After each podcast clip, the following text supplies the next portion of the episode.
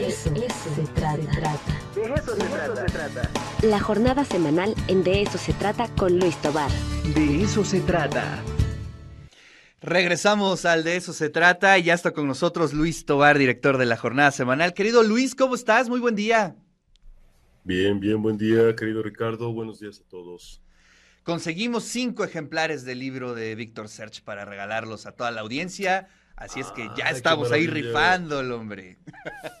Sí, no, además ustedes son coeditores. Del Exacto, aquí lo tenemos, mira, aquí lo tenemos. no, es una belleza ese libro. Pues mira, por ahí nos arrancamos porque la verdad es que el libro yo ya tuve la, fortuna de leerlo este, por eh, intercesión de mi querido amigo José Ángel Leiva, que es el coeditor de la UACM. Así es. Del libro. Entonces me lo dio hace ya, ya un tiempecillo. Este, y la verdad es que me dejó maravillado con ese regalo porque es la gran cosa ese libro. Sí, yo también desde que lo vi dije, wow, con este libro. Además, me encantan estos personajes como Víctor Search que eh, son extraordinarios en todos sentidos, ¿no? Exploran distintas perspectivas eh, políticas y áreas del conocimiento con una agilidad insospechada, Luis. Sí, mira, es que Víctor Sech es verdaderamente un fuera de lo común. Eh, mira, de hecho, en el suplemento lo estamos presentando de este modo. Eh, a mí me parecía como muy natural hablar y pensar así de él. Seguramente recordarás y mucha gente que nos escucha recordará esa esa expresión muy, muy célebre de Bertolt Brecht, eh, que dice que hay hombres que luchan un día y son buenos, hay los que luchan muchos días, son muy buenos, hay quienes luchan muchos años y son mejores, pero hay quienes luchan toda la vida y esos son los imprescindibles. Eh, yo diría, si me quieren obligar a ponerle un nombre a esa frase, yo diría, pues Víctor Serge. ¿sí? O sea, es uno que luchó siempre. ¿Por qué luchó? Por la libertad, por los ideales, por la igualdad, por, por la hermandad humana, por la belleza, eh, por tantas cosas importantes de este mundo. Él era de, izquierda absoluta, ¿sí? Es uno de los purgados por el estalinismo. Eh, huyendo de Stalin llegó a México, acá le tocó morir, realmente joven, no era, no era un hombre muy grande cuando murió, eh, por ahí a mediados de los 40. Eh, y bueno, un fuera de serie, como tú bien señalas, eh, por todos conceptos, porque era politólogo, era historiador, era activista, pues, él era participante de, movimientos políticos, dirigente, pero también era poeta, también tenía una pluma privilegiada capaz de expresarse con belleza en prácticamente cualquier ámbito, ¿no? Del pensamiento, de la filosofía, de la historia, de la literatura misma, eh, sensible al arte. Bueno, ¿qué te puedo decir? De la psicología, ¿no? También. De la psicología, sí, sí, sí, o sea, una mente inquieta, indetenible, imparable en el mejor sentido de la palabra, ¿sí? que no se estaba nunca tranquilo con lo que ya sabía o con lo que ya existía, ¿sí? O sea, con lo que ya sabía en el plano intelectual y con lo que ya existía en el plano material, ¿sí? Claro. Entonces, eh, eh, era importantísimo para nosotros. Mira, esa, esa foto hermosa, por ejemplo, que tenemos allá en las páginas centrales, ese niñito que está allí es Vladi. Sí, ni más ni menos, ¿no? es el mismísimo Vladi, que es hijo de Víctor Serge. Exacto. Este, el pintor Vladi, que por cierto hay una casa de la cultura Vladi acá en Ciudad de México, que les recomiendo que visiten cuando anden por acá, a mis, a mis queridos amigos poblanos. Si no la conocen, está por el rumbo de Mixcuac, se llama por allí, eh, por Mixcuac. Es una casa hermosa, eh, que ahora pues, hay actividades culturales, hay talleres, hay exposición permanente de Vladi, hay unos cuadernos de Vladi hermosos allí, de su puño y letra, de sus bocetos, de sus apuntes. Eh, y bueno, el libro, tú lo sabes, está ilustrado, la portada es de Vladi, que es una preciosa portada de ese libro, me encantó. Y hay algunas fotos eh, dentro del libro, en la edición, este, que te dan es un panorama gráfico de todo aquello que estás leyendo, ¿no? Son los diarios, los diarios de un revolucionario, lo pusieron acá, y estaban inéditos en español. Eh, entonces, eh, Carlos Albertani, Claudio, perdón, perdón, no, Carlos, Claudio Albertani, el traductor del libro, eh, yo me contacté con él desde hace ya tiempo y teníamos ya preparado este número precisamente con un texto de Claudio, ¿sí? del propio Claudio, el propio traductor.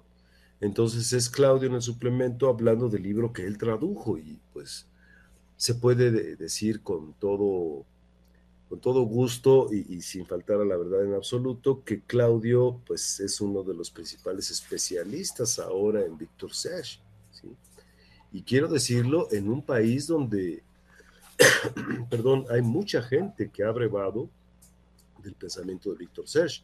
El primero que me viene a la mente en este momento es mi querido amigo Luis Hernández Navarro, que es el coordinador de opinión de la jornada, que es un absoluto entusiasta de Serge, sobre todo por esta vertiente eh, libertaria, eh, antitotalitaria, que era una de las cosas que se volvieron muy importantes para Serge en la última etapa de su vida, que, bueno, hablando de eso, su vida tan, tan triste y absurdamente terminada por un infarto cuando iba viajando en un taxi, carajo. Sí, bueno, y además con las marcas de muchas pérdidas, ¿no? Con sí, bueno, dolor. Con otro tipo de, de momentos que pues no cualquiera resiste, Luis. No, no, durísimos, durísimos, pero digo es que este hombre, eh, quién sabe de qué pasta estaba hecho, ¿no? O sea, todo lo que sufrió en Europa, cualquiera hubiera llegado acá y lo único que hubiera pensado era en retirarse y que lo dejaran en paz. Y, este, y no, o sea, se sería vivo y activo por acá. Claro.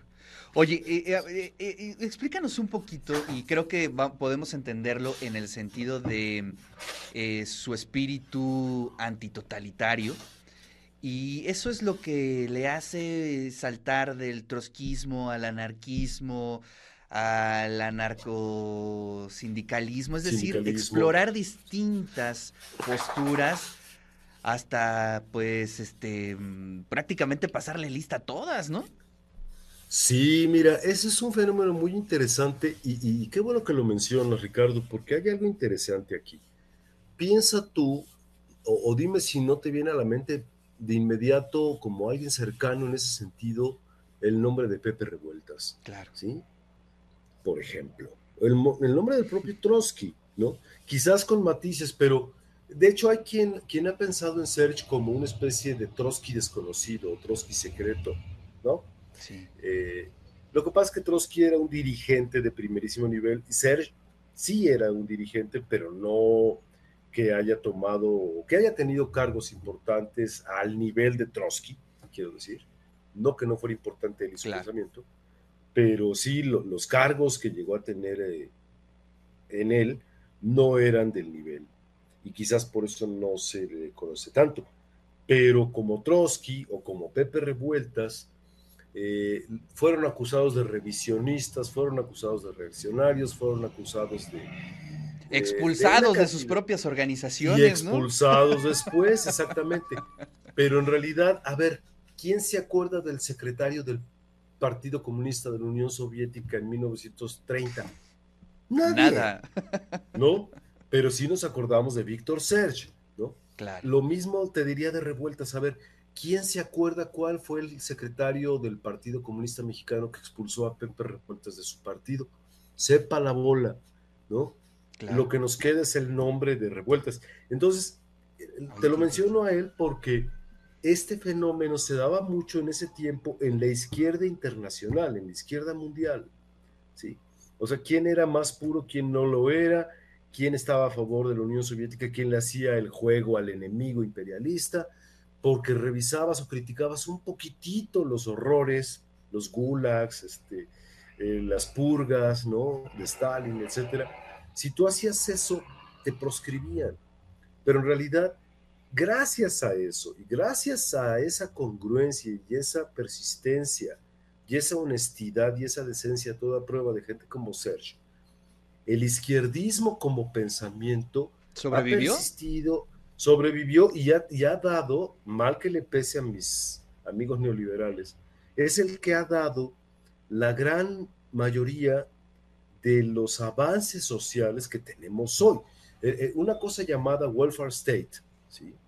que, prendió en la Inglaterra de los años 40 eh, para acá, después de la Guerra Mundial, ¿sí? Cuando se tenían que recuperar de esa devastación. El llamado welfare state o estado de bienestar, si tú, si tú comparas ¿sí? este, los postulados del welfare state con los del socialismo utópico, eh, no el real, no el llamado real, son idénticos, Ricardo, ¿sí? O sea, el, welfare state procede del pensamiento de la izquierda, ¿sí? Este, una cantidad de cosas proceden del pensamiento socialista. Lo que pasa es que la gente se espanta todavía como si decir socialista fuera gente que come niños crudos. Todavía hoy hay gente así de retrógrada, que piensa de ese modo. Por eso nosotros eh, eh, sentíamos que era muy importante hablar de Serge, porque te puedo asegurar que mucha, muchísima gente ignoraba su existencia. Sí, sí, sí, la verdad es que de pronto se hizo una pausa donde pues este personaje ya no aparecía en las discusiones. Y además otra cosa antes de que se nos acabe el tiempo, ¿qué falta nos hace estos políticos que de pronto ahondan en la filosofía, eh, que reflexionan, que escriben diarios, que están eh, actualizándose? Y no que se queden en, la grilla, ¿no? Este tipo de políticos, creo que cómo nos hace falta que de pronto desmonten, eh, desarmen eh, lo que están viviendo en cuestión de, estructuras, de pensamientos, que de pronto se puedan eh, salir un ratito de lo que es, de la lógica del día a día. Creo que eso es algo bien importante y que casi ya no se ve, o no sé qué opines, Luis. Pues mira, tienes toda la razón. Sí se ve poco, se ve menos, o a lo mejor se ha visibilizado menos, pero en, concreto lo que sucede es que no pareciera no haber estos pensadores. Este, y mira, me hiciste recordar así de puro rebote. Hay un libro muy hermoso de Jean-Paul Sartre que se llama El existencialismo es un humanismo. Yo te diría, parafraseando esa, esa idea, el librito es pequeño, pero lo que hace Sartre allí es demostrar eso, o sea, esa tesis ¿Por qué el existencialismo es una forma del humanismo? Yo te diría, es que la izquierda también es un humanismo, ¿sí? Y ese humanismo y sustentar teóricamente, reflexivamente, ideológicamente, por qué el, izquierdismo es un humanismo, eh, fue una de las grandes tareas de Serge y es una de las grandes tareas de gentes como las que tú estás mencionando, de las que aparentemente no tenemos hoy grandes figuras, pero, pero sí, sí las hay. Nada más que hay que, hay que echar luz sobre ellas, ¿no? Porque no son, por cierto, gentes que tengan este, la mano a la hora de ser entrevistados, la, mano a la hora de ser publicados, a la hora de que se hable de ellos mediáticamente. Normalmente son pues, gentes hoy ya claramente impresentables, como Francis Fukuyama o, o gentes así, ¿no? o Keynes, o qué sé yo, este, de política, de filosofía económica o de antropología y sociología, eh, en donde de lo que se hablaba pues, era del pensamiento que había ganado, digamos que la batalla ideológica a finales de los ochentas, cuando la caída del muro, etcétera, y el derrumbamiento del llamado socialismo real, del que mencionábamos hace rato, ¿no? Entonces, eh, esos pensadores allí están, ¿sí? Y yo pienso, por ejemplo, en, en un historiador como Adolfo Gili, ¿qué es eso? ¿Sí? Pienso en un politólogo como José Steinsleger, ¿qué es eso? ¿Sí? Y sí se me vienen nombres a la cabeza, pero no son los nombres de la gente que, claro, los nombres que la gente conoce. Sí, sí, sí, los que tienen las columnas o los que tienen este, los accesos a medios, ¿no? Que, creo que eso es algo importante también de pobres este, balbucientes como Sergio Aguayo, que se cree intelectual, por ejemplo, ¿no? Este, Ahora sí me sacaste la risa. Me sacaste la risa. Pues es que, por favor, es que, es que hay que llamarle las cosas por su nombre, ¿no? Maravilloso, Luis. Oye, pues este domingo no se pierdan el suplemento y pues estamos aquí, este, ya obviamente ya me acaba de confirmar aquí Toño Lucio, director general de publicaciones, que pues hay que tomarlo en cuenta para la próxima feria del libro, ¿no? Pero por supuesto, ese huevo, ese huevo hay que cacarearlo muchísimo. Así es. Luis, te mando un fuerte abrazo y nos vemos el próximo viernes. Igualmente, gracias a todos, un, abrazo. Pues ahí está la voz de Luis Tobar, director de la jornada semanal, hablando sobre Víctor Search, los diarios de un revolucionario 1936-1947, librazo que está coeditado por nuestra universidad.